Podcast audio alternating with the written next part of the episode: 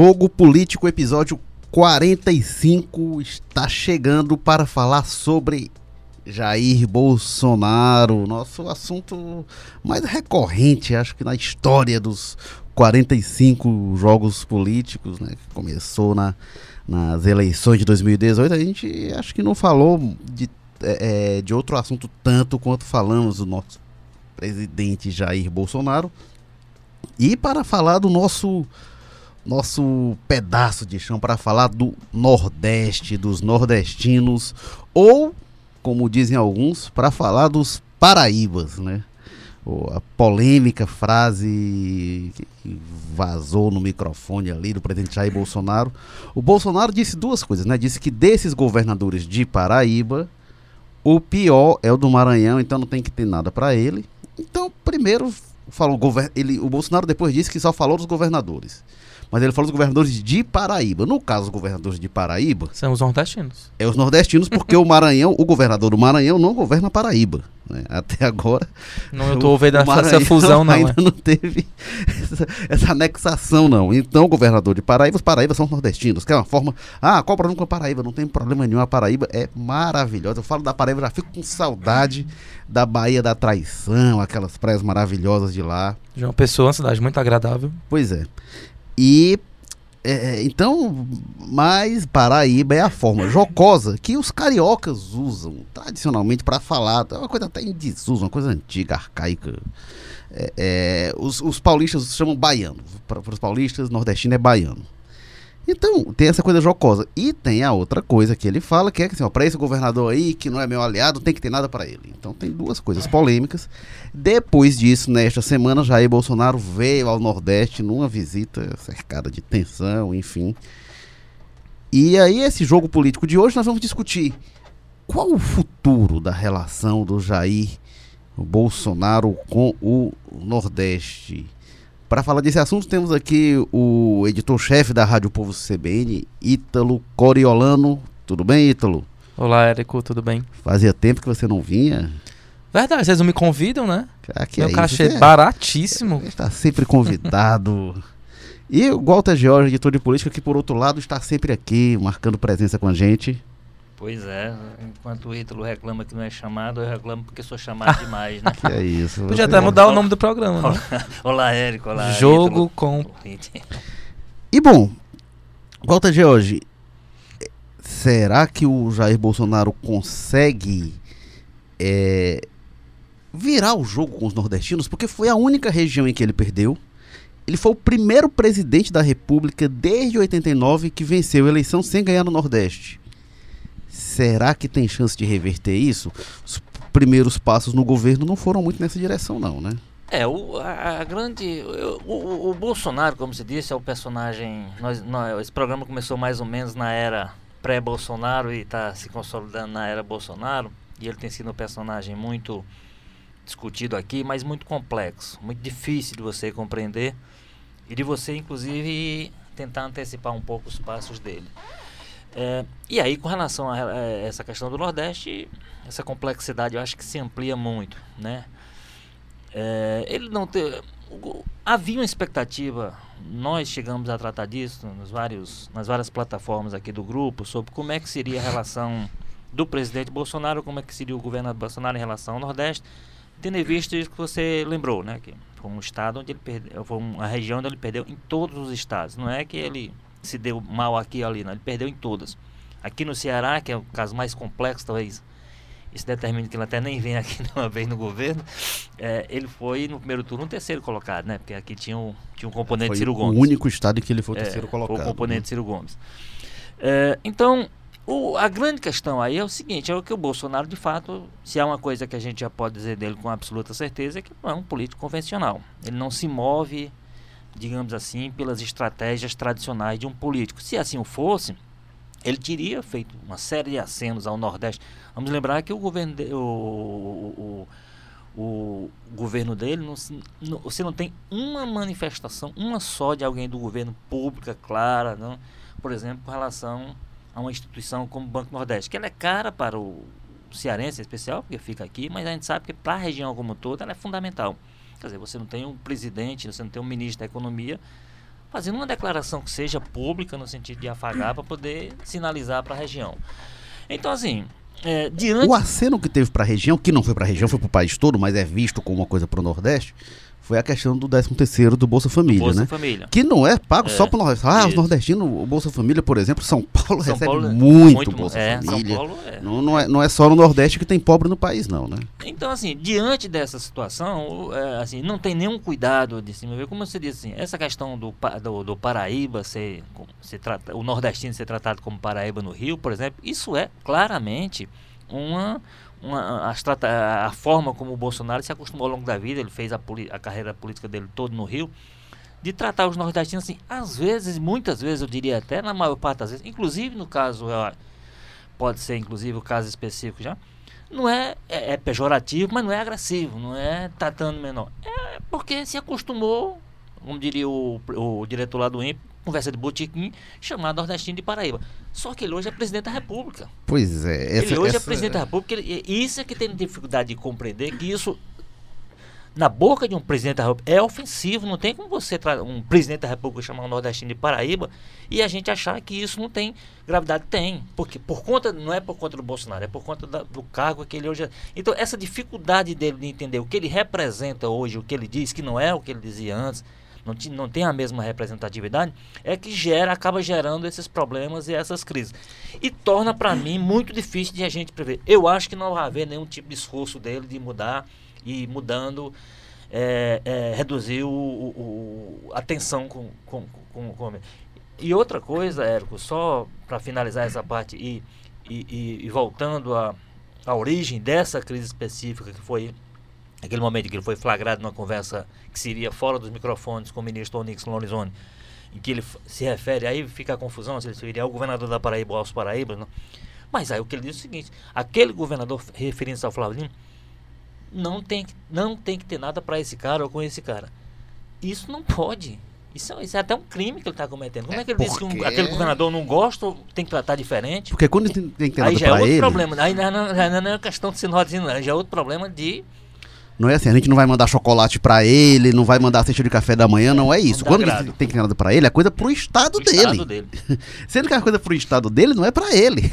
Inclusive Então- pra gente que votou nele, né? Ele tá Pois banindo, é. inclusive, quem é simpático e quem votou nele, que é um absurdo. Ah, Quando a gente fala assim, ah, não teve voto do Bolsonaro, teve muito voto do Bolsonaro em todo o estado do Nordeste. Ele perdeu. Ele ficou atrás, mas teve voto. Na hora de Aqui contar esses votos mesmo, foi tudo, 40%? foi, co- acho que foi mais, acho que foi 45, 55 É, gente, o né? Haddad e Bolsonaro, então foi, foi significativo. Agora, Walter, como você fala essa coisa do, do- do chamar de Paraíba ou dos paulistas chamar de baiano, isso eu já ouvi muito, ouvi muito, né? Falar, ah, Paraíba, baiano. Eu nunca tinha ouvido realmente presidente da República usar esse linguajar, usar essa terminologia. E aí, Ítalo Coriolano, o que, que você acha dessa, dessa relação do Bolsonaro com o Nordeste, com os nordestinos? É, eu queria começar falando primeiro da, da forma como o presidente se comunica, né? Não é a primeira vez que ele solta é, uma frase de cunho preconceituoso, racista, enfim. Se a gente observar toda a trajetória dele e, e também durante a campanha, a gente é, percebe realmente que ele não tem é, é, nenhum tipo de filtro, assim, nenhum tipo de controle em relação ao que ele pensa. Ele pensa e já fala, né? É, isso acaba gerando uma grande polêmica, grandes discussões. Se a gente for observar do começo do ano até agora, o número de polêmicas que foram é, é, criadas a partir do que ele disse é, é, é algo gigantesco. Assim, a gente está desde o começo do ano, isso no mundo jornalístico, né, focando energias em cima de posições ou de frases polêmicas do presidente. E chegou mais uma, né?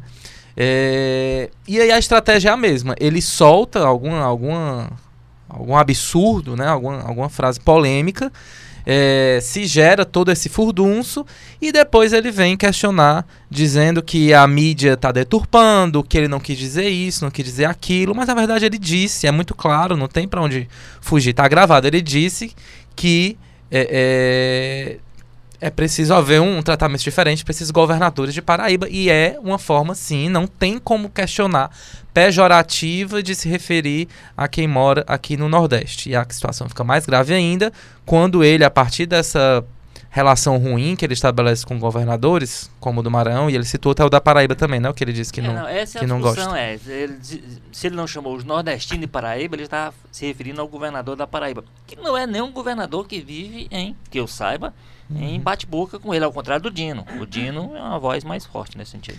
Então, realmente, ele não pode fazer essa seleção de tratamento da União em relação aos estados pela, pelo partido que o governador ocupa ou pelas posições dele. Enfim, e tem outra coisa também que eu acho que ele já começa a criar, né, já que o, o- a atuação política dele é em cima dessa guerra. Ele também já vislumbra 2022, porque o Flávio Dino é um nome que vem com força para as eleições eh, presidenciais de 2022, né? É, então ele já antecipa essa possível disputa, né? Já cria essa trincheira com um nome que, é, apesar de tudo, vem fazendo um, um bom trabalho no Maranhão, né? Eu venho acompanhando algumas, algumas coisas e realmente ele está transformando a educação, algumas áreas realmente que a era Sarney é, deixou no fundo do poço. Né? E nessa, nessa tentativa de renovação da esquerda, eu vejo no- o Flávio Dino como uma, uma opção forte. Assim. Então eu acho que já é uma antecipação também. Ele não iria é, é, citar o nome dele a troco de nada. Né? Tem Heitor. aí uma intenção também é, política eleitoral. É Política eleitoral. interessante esse contexto, né? Porque o Bolsonaro ele tinha feito uma cirurgia dentária, né? E aí passou três dias sem poder falar. Mas ele- o problema é que ele pode escrever ele é ainda, mais né? calmo do país Ainda tem o Twitter lá. É, e, e mas alguém brincou assim que ele ficou anotando as coisas. Porque aí, É. no tal do café da manhã que ele foi, ele ficou assim, rapaz, eu vou. Ele soltou uma metralhadora de coisas. E aí depois o Carlos Bolsonaro foi reclamar. Não sei pra que, que tem esses café da manhã com a imprensa. Ora, o problema não é o café da manhã, o problema é que ele vai É lá e fazer, diz, ora. É só fazer o pô. café da manhã sem o presidente. Né? Aí disse, ora, ah, mas eh, deturpa, porque ele disse, gente, tá lá deturpado, pelo amor de Deus, não tá deturpado nada, tá lá claro, tá lá claro o que ele falou, não, não, não tem deturpação, tá lá gravado pra quem quiser ouvir. Aí eles vêm fazer uma coisa, aí sim, uma manipulação do que diz, uma, edi- uma edição do que, do que eles próprios disseram, pelo amor de Deus, tá, O- tá é- muito claro, tem, né? tem outra coisa que eu acho grave é, na, na, na discussão que, vamos dizer assim, sucedeu-se a essa que o Bolsonaro levantou, que pode ter, como o Ítalo lembrou, essa questão estratégica, está focando alguém que tem potencial de ser. O que é uma burrice alguém fazer isso com sete meses de governo, convenhamos, né? Ficar já antecipando esse processo todo. E o, o geral, por isso que eu digo que o, o- o Bolsonaro é complexo, é difícil de entender, porque em geral, quem está no poder faz é jogar esse assunto Sim. atrás o máximo possível, que é exatamente. Só que há um entendimento que, inclusive, isso é método, que ele precisa muito do caos para governar, etc e tal. Mas tem uma, tem uma coisa da reação que essa me preocupa, às vezes, assim, porque assim, o Bolsonaro, a gente, de uma forma ou de outra, a gente está tentando já entender como é que funciona né, a, a cabeça dele, como é que funciona a lógica, a falta de lógica, às vezes, dele. E aí, e aí a gente se apega ao seguinte, não, mas tem um governo que esse governo vai saber. E qual foi a reação, por exemplo, uma das primeiras, se não a primeira, do ministro da Justiça, Sérgio Moro? Foi ao Twitter e disse, eu sou testemunha de que o presidente Bolsonaro nunca discriminou o Nordeste. Quando houve o problema lá no Ceará, o governador pediu. Eu quero saber se na cabeça do ministro da Justiça cabe esse tipo de ponderação para dizer, olha, será que naquele momento o governo do Ceará, a população do Ceará precisa, porque está vendo isso? Será que o ministro da Justiça acha que cabe ele? Não, não, como vocês foram de oposição, nós não vamos poder fazer nada por vocês, não. Que Como se cabe- fosse um favor, né? Um Ah, a gente favor. ajudou o Será que pessoal. isso né? cabe na cabeça de um ministro utilizar esse tipo de discussão para jogar esse tipo? Olha, olha, olha como ele não esqueceu o Nordeste.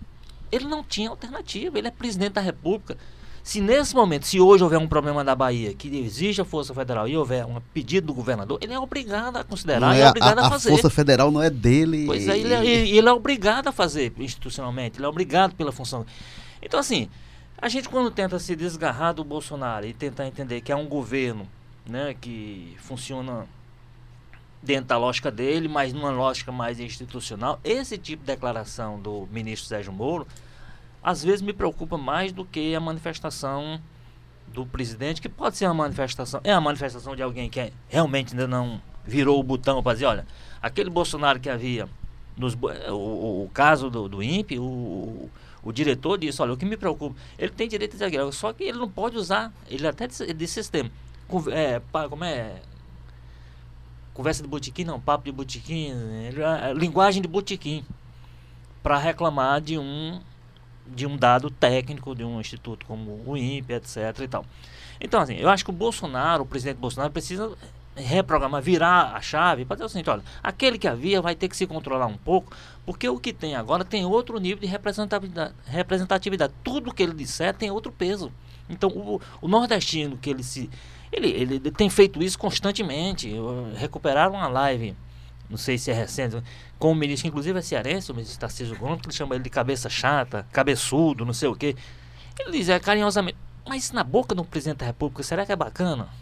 É, o, movimento, sobre isso, né? o movimento de eleição do Bolsonaro veio junto é, de uma reação ao que eles consideram de politicamente correto. Né? Então, na cabeça deles, não tem nada de politicamente correto, liberdade de expressão, a gente fala o que quiser e tudo mais. Então, eu acho que essa história dos parebas se encaixam também nessa mentalidade, né, que é do clã Bolsonaro, de é, fala o que eu quiser, tiro sarro com o que eu quiser, Tanto isso é, é isso é mimimi. Né? Pois é, isso é mimimi. O importante é o que a gente está fazendo, né? Que eu não sei também, é difícil até ver, ter um, um balanço do que o governo já fez, mas enfim, eles acham que o que se fala não, não se deve dar importância, o importante são as ações que o governo faz.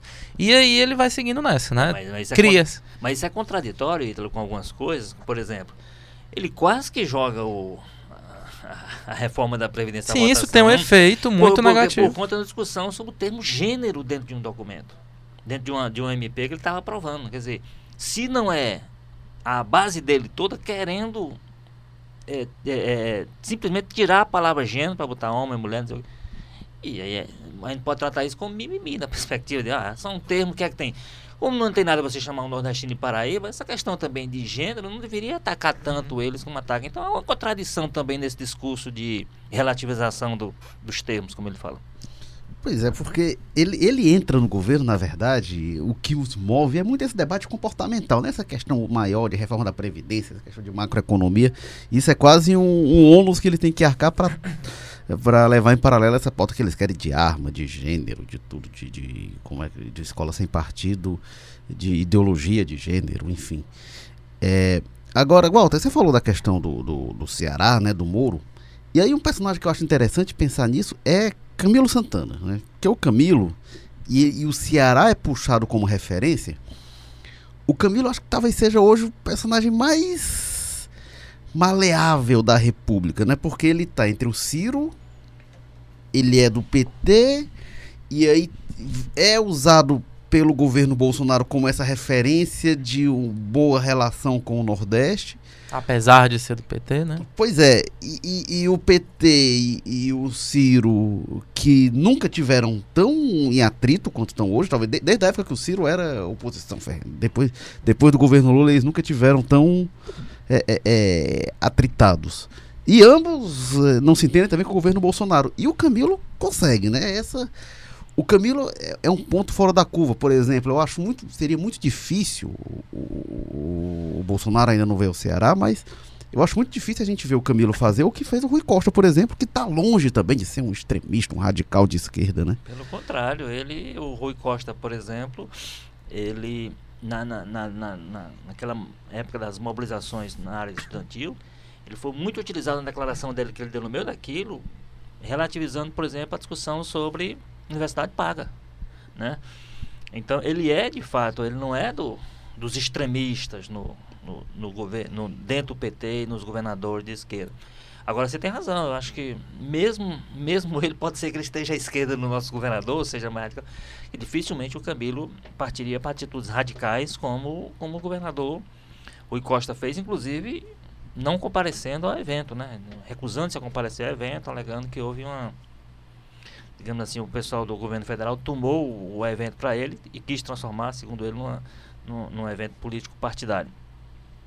É, o, se você olhar, o, a, o desejo do Camilo seria que a coisa não chegasse ao nível que apresentou a partir desse episódio do, do vazamento e depois do, do episódio da Bahia, porque ele, ele, ele iria levando dessa forma, quer dizer, mantendo institucionalmente. E, na verdade, o que a gente poderia esperar, apesar de toda a expectativa que havia de alguma tensão, era que houvesse de fato essa compreensão, tanto do governo federal.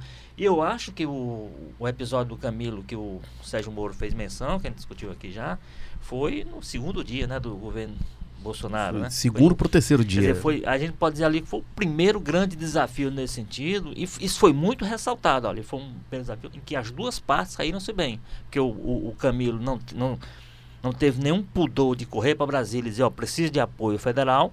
E o governo federal, de fato, ofereceu. Repito. Alguma rusga ali no início, né? O Mourão deu uma declaração é, meio atravessada, é, é. depois mas, o general mas, Teófilo. Mas é porque mas... aquele momento, de fato, era um momento complicado, porque eles estavam chegando. Então, então foi um teste, num momento, inclusive, que não tinha nada definido. Então, foi um teste que, no final das contas, foi positivo para ambos e foi positivo, no final das contas, para a própria comunidade, que depende dessa, dessa convivência institucionalmente a melhor possível. Uh, agora, uh, certamente a gente, nesse sentido, a gente pode ficar tranquilo que nós não teremos um governador disposto a partir para o confronto. Agora, isso em alguns momentos nos tranquiliza, em outros pode ser que, da forma como age o governo federal, é preciso também que a gente tenha um governador, em alguns momentos, disposto a reagir com a força que, que, que o, a, a, situação exige, como eu disse, porque muitas coisas que o governo federal faz, ele não faz por absoluto, ele não está fazendo nenhum favor, ele faz porque é a obrigação dele fazer, independente do governo ser de, de direita. Alguém, alguém lembrou, inclusive, outro dia, eu lendo, é, por exemplo, a, as relações muito boas que havia entre o, o então presidente João Batista de Figueiredo, por exemplo, e Leonel Brizola. Né? Guilherme Brizola, ali sim, naquela época, você imagine, na década de 80, ali, final da década de 80, o que é que era um governo militar ainda concluindo o seu período e chegar um governador com um perfil naquele momento radical do Na primeira Brizola. eleição direta de governador, é. né, que foi 82 que o Brizola 82. entra, então ainda era Era o, era o governo Figueiredo e ele conseguiu, ele conseguiu ter boas relações. Porque institucionalmente isso é possível. Está tá mais do que demonstrado. Agora, é preciso o primeiro passo nesse sentido deve ser do governador. O governador Camilo, do, do, presidente, no caso, o governador Camilo Santana, pelo perfil dele, evidentemente, se houver um, uma situação como a gente vivenciou na Bahia, vai ser porque o, o presidente Bolsonaro terá provocado muito, bastante, para poder chegar àquele nível. É, nessa escala que o Bolsonaro criou, né, o Dino dos governadores, como ele diz, de Paraíba, o Dino é o pior Camilo, talvez para ele ali, junto com o de Sergipe, talvez esteja ali entre o, os, um, os melhores, né? né? Assim, o de mais... Sergipe, lembrando que não é um governo de esquerda, né? É um governo, acho, do PSD apoiado pelo PT. É, e aí que, que o PT era tradicional, é. governou lá aliado tempo, né? É aliado tradicional do PT, mas... mas ah, na Paraíba mesmo, é. Pernambuco ali tem o PSB mais Eduardo, Eduardo Campista, né? Então, é, é, é, acho que talvez aí esse atrito com a Bahia, apesar da chancela do, do, de petista, acho que o Camilo tá ali na, entre os dois, três melhores nessa escala bolsonarista, de, é. dos, da escala de governadores de Paraíba. Agora, Érico, eu queria só voltar um pouquinho para o mesmo episódio onde ele falou essa história dos, dos Paraíbas, né? Foi no café da manhã da última sexta-feira onde ele também falou outro absurdo em relação à jornalista Miriam Leitão, né, dizendo que ela era do Araguaia, que era um drama mentiroso, os relatos que ela faz de tortura, né, quando ela foi presa. É... E mais uma vez o presidente mente, o presidente mente para tentar é, calar a voz de quem faz algum tipo de análise mais crítica em relação ao governo dele.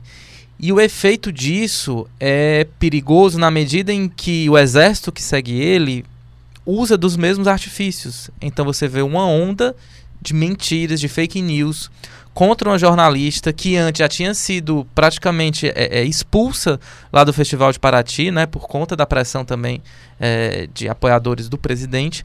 Então você tem é, é, um ataque direto à liberdade de expressão e um ataque a, a, a uma companheira nossa de profissão dos mais vis, dos mais é, injustos, né? E isso é, é, de uma revolta muito grande. A gente não pode se calar em relação a isso. Tem que ficar a, a nossa palavra de, de, protesto e a nossa súplica realmente para que o presidente pare de mentir. Porque isso está provocando um mal é, à nossa sociedade e ao próprio jornalismo gigantesco. É ele que está colocando uma parte do Brasil contra o outro, a partir dessas mentiras pois, que ele fica espalhando. Pois é, e é assim, um dos aspectos que tem que pesar em relação a isso é que é papel também do presidente é, ajudar, é papel que inclusive interessa ele ao governo, esse processo de pacificação. O país está tá há alguns anos já numa divisão muito, eh, muito, muito inútil em alguns aspectos. Evidentemente que quem, quem é, defende uma linha tem que defender, quem defende a outra tem que defender também, ninguém está discutindo isso.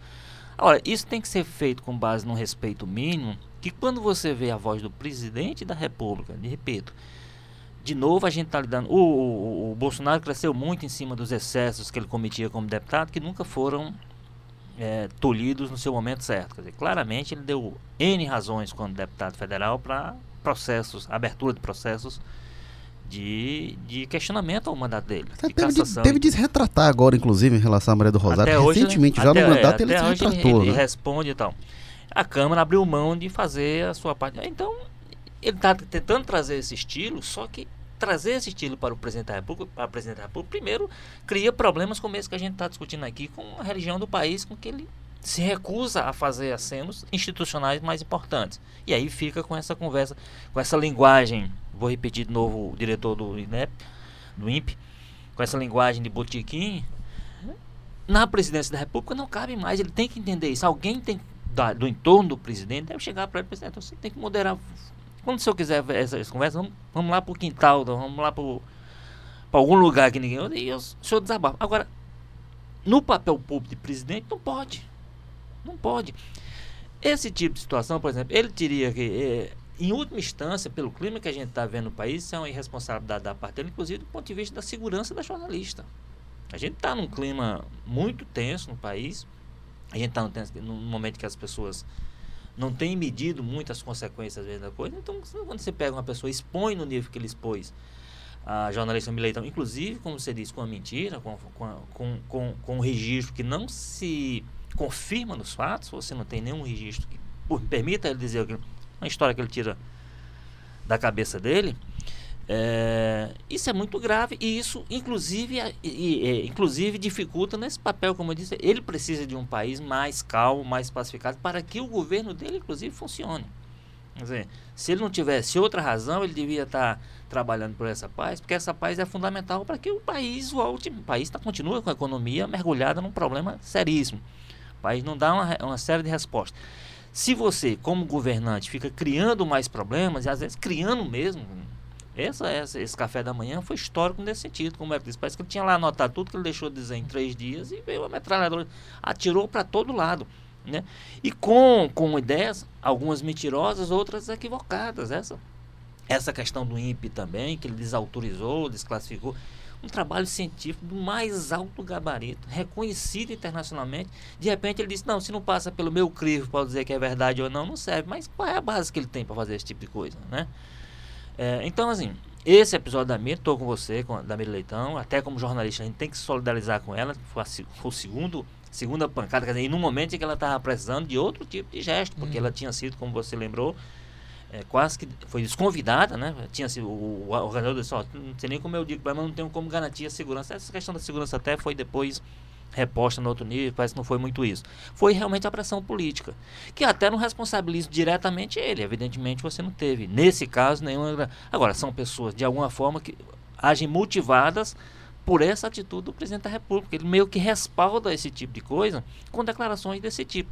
Quando ele poder, mesmo que ele tenha todas as convicções sobre isso, porque a convicção não é informação, não é, ele não está com base em nada, ele tem que guardar isso para ele.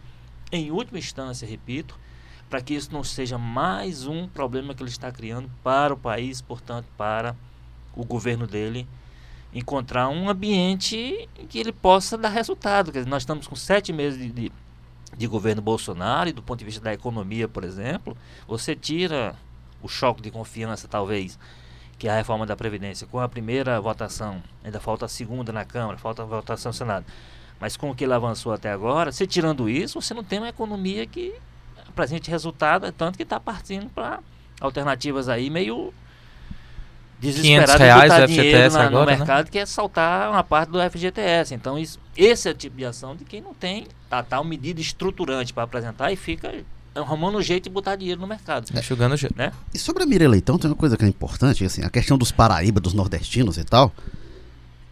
E, o, o, microfone pegou, ele estava aqui numa conversa e o microfone pegou e vazou o áudio, né? Da Mira Leitão, não, da Mira Leitão ele falou querendo falar mesmo para ser ouvido. jornalistas, é. que é um absurdo. Aquilo ali, é, assim, a Mira Leitão ela foi julgada pelos tribunais de exceção do regime militar e foi absolvida. É. Possivelmente ela acredita então, nos, nos, tribunais que, militares. Né? O, além de tudo, além da, da, da, da, do desrespeito, além da calúnia, além de tudo, né, que, que, que é aquilo que lhe representa, ele tem duas coisas. Uma é não aceitar a crítica, porque ele está pegando uma coisa de quase 50 anos atrás para atingir alguém que o está criticando hoje. Então é não aceitar a crítica agora, é, é a, a, coisa de querer destruir o inimigo, de não aceitar ser criticado hoje, agora, nesse momento, e por isso está sendo trazido de lá. E outra coisa é, aí o presidente Jair Bolsonaro faz uma coisa que o seu secto costuma acusar o pessoal dos direitos humanos, né? Que é, quando diz que ela não foi torturada, que o Bolsonaro está fazendo é defendendo criminoso. Está defendendo bandido e defendendo o pior tipo de bandido, que é o bandido que usou o Estado brasileiro para cometer crime e cometer crime contra a humanidade, que é o crime de tortura. E aí fica defendendo. Isso é realmente inominável, eu acho uma coisa inaceitável, realmente, isso que a gente viu. Agora, eu queria colocar um ponto aqui para a gente tratar, é, em relação a essa questão da relação dele com os nordestinos, né? Como é que vai ficar isso? Porque, igual o título que a gente vê convencionalmente. Lembrando que o sogro dele é o Paulo Negão, né? Pois é. Ah, não, e ele é, é, é, casado com uma cearense, né? É, exatamente o pai da. Eu acho que ela não é cearense, mas é filha de cearense, né? É, a família é lá do família, Crateus. A família do Crateus, é. é. A família do Crateus, né? É, tem uma questão, a gente já viu muitas vezes, né? O, o, político chega e diz, não, é, meu adversário é forte naquela região e tem várias estratégias de, dos políticos tratarem isso, né? Muitas vezes é assim, como é que eu vou entrar naquele segmento? O que, que eu posso fazer aquilo ali? Como é que eu vou isolar quem tinha força lá e conseguir me infiltrar de alguma forma para fragilizar aquelas bases? Isso é tradicional, né? O Bolsonaro teria alguns caminhos para isso, porque essa conversa de botequim, como você fala, Walter, ela é, é, é uma retórica que muitas vezes fala para o sertanejo, que, que fala com a população simples, assim, com toda a falta de liturgia, teria um potencial para isso. E ele tem, recebe de mão beijada, praticamente pronto, para entregar para a população a transposição do Rio São Francisco. Se não foi inaugurada nesse governo dele, é porque não querem mesmo, porque está Veio com Lula, veio com Dilma, não, Lula entrega, não, não entregou, veio com Dilma, vai entregar, Temer, não, Temer agora entrega. Entregou um pedaço, o Temer. É, entregou um pedaço, mas a expectativa é que pelo menos a parte que chega ao Ceará tá praticamente pronta, e aí ia ser para esse ano, talvez para o ano que vem. Mas a maior obra da história do Nordeste pode ser inaugurada integralmente, se fizer um esforçozinho, inaugurada integralmente, pelo governo Bolsonaro. Então ele tem alguns instrumentos muito fortes. Essa questão que já tinha prometido, 13 terceiro do Bolsa Família, enfim não sei se o Bolsonaro vai querer isso, mas eles têm instrumental para dizer assim: ah, o presidente que mais fez pelo Nordeste, aquela coisa que de vez em quando eles disputam, ele pode falar isso. Será que o Bolsonaro vai fazer algum esforço nessa direção? Será que vai ter algum método, alguma estratégia para se fortalecer no Nordeste? Porque, como eu falo, isso é tradicional. O Nordeste tem uma tendência histórica de um voto governista. Né? Poucas vezes não foi assim. Mas será que o Bolsonaro vai conseguir trilhar esse caminho, usar isso que ele tem à disposição? Eu, eu, acho, eu acho o seguinte, eu acho que o, o Bolsonaro não tem estratégia, não, não percebe estratégia nele ou no entorno dele para pensar as coisas nessa perspectiva. Né? É, não acho que realmente não consigo enxergar sentido nesse sentido nas declarações dele contra o, o, Flávio Dino, por exemplo, como uma, uma ação no sentido de atingir um potencial adversário que ele vai teria daqui a três anos e meio e tal, etc. Eu acho que ele realmente ele atua no caos, ele atua no, no sentido de e, é, e aí esse café da manhã que deu esse, esse vazamento foi emblemático nesse sentido, como você disse, atirou para todo lado, né? Claramente uma coisa, se tivesse uma estratégia tão clara nesse sentido, talvez ele tivesse concentrado no, nos nordestinos, tivesse uma concentração. Eu acho que com relação à obra da transposição, por exemplo, tem um grande problema. Um grande problema. Porque você não tem como entregar essa obra sem, sem vincular ao Lula. Sem vincular é, uma obra. Você não tem como Bolsonaro chegar agora, eu estou entregando uma obra do governo Bolsonaro. Você tem, você sabe que é uma obra pelo tamanho dela, é uma obra que alguém lá atrás decidiu que tinha que ser feita. Ah, eu né? acho, eu não, não, eu não duvido nada, viu?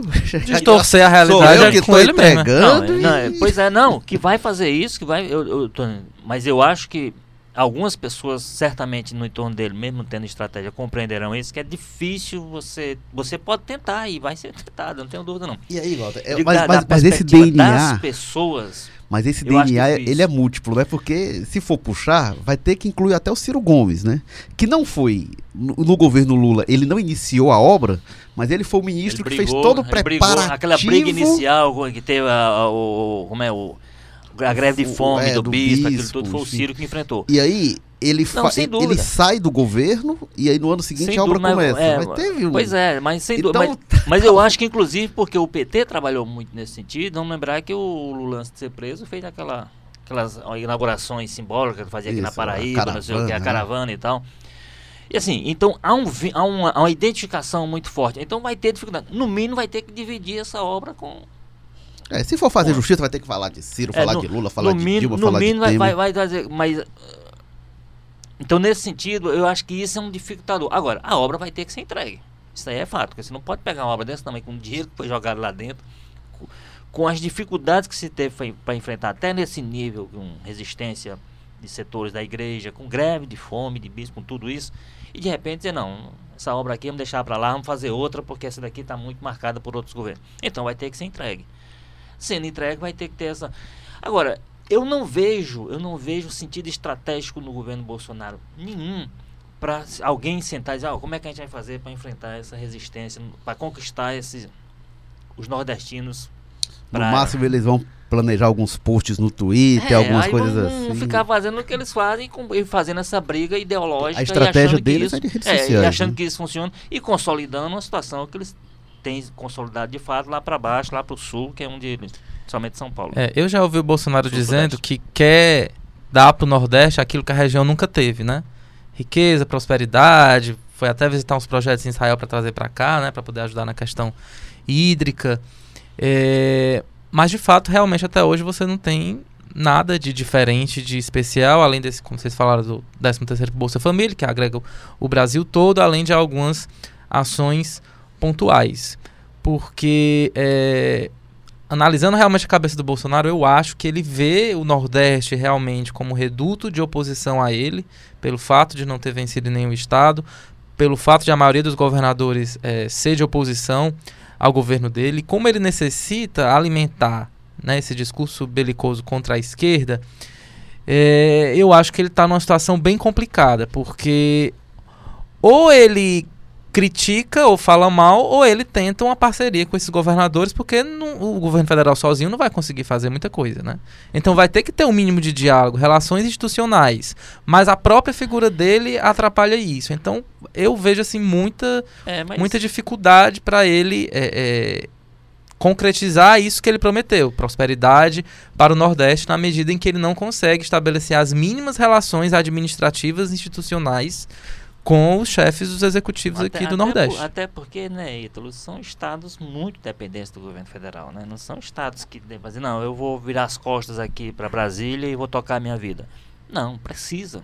São estados que, até por essa realidade que ele disse que quer transformar, são estados que dependem em muitos aspectos. Evidentemente, há um, um- há um nível que eles podem funcionar por eles próprios. São estados, a maioria dos estados Transferências hoje são muito bem constitucionais, né? administrados, vamos, vamos reconhecer isso, né? Também eles, eles, eles eles eh, são, são estados que, os governadores foram reeleitos e tal, alguns já estão no terceiro mandato, como é do Piauí, em função de êxitos administrativos mesmo, são estados que você não tem informação, a exceção aqui do, do Rio Grande do Norte é uma situação muito, mas são estados em geral equilibrados, agora pobres, pobres e que dependem, mesmo estando organizados minimamente, mas que dependem de sempre de um apoio federal, que em alguns aspectos o governo não tem como negar, em algumas coisas tá mais. Em outras, ele institucionalmente precisa olhar com outra perspectiva. É preocupante que, de repente, essa visão que o presidente Bolsonaro demonstra pouco pouco institucional, que venha a determinar algum tipo de ação. Naquela linha de que, por exemplo, na questão da crise de segurança do Ceará, evidentemente, estou dizendo que institucionalmente ele tinha que fazer. Agora, poderia ter tido uma decisão lá, não, nesse momento não pode, podia criar uma dificuldade, que não foi criada, reconheço. Né? É, é preocupante que em algum momento, pelo clima que está sendo criado, porque ali a gente também tem esse aspecto, que o governo estava começando, então não tinha desgastes criados como você tem hoje. Seria um desafio hoje ter qualquer necessidade, por exemplo, de apoio à, à Bahia, como é que se portaria o governo Bolsonaro? Né? Há muitas dúvidas se ele teria capacidade de dizer, não, uma coisa é uma coisa, outra coisa é outra coisa. Há dificuldade de entender que, que ele for, seja capaz disso. Né? Já demonstrou que ser, uma, ser um, uma pessoa capaz de passar por cima desse tipo de, de responsabilidade, digamos assim. Então, é, é, agora, é, é, é preciso entender isso, que são estados que dependem muito de uma atenção ainda, e vão depender por muito tempo, de uma atenção federal, de verba federal, de um apoio, para poder, inclusive, manter como, como tem hoje um quadro de, de relativa estabilidade financeira, como você tem hoje no, você tem hoje no, no, no na maioria dos estados nordestinos. Jogo Político teve na técnica Samuel Macedo, produção Nicole Pontes, edição Bruno Melgácio, publicação João Vitor Duma. O editor-chefe do Jogo Político é o Tadeu Braga, editor de política aqui com a gente, Walter Jorge. Diretores de redação, Ana Nadaf, Eric Guimarães, diretor-geral de jornalismo, Arley Medina Neri. Tivemos aqui o Ítalo Coriolano. Valeu, Ítalo. Valeu, Érico. Até a próxima. Walter George. Até a próxima. Obrigado, Walter. Eu sou Érico Firma. A gente volta na próxima semana para falar de Jair Bolsonaro ou quem sabe de outro tema. Até lá.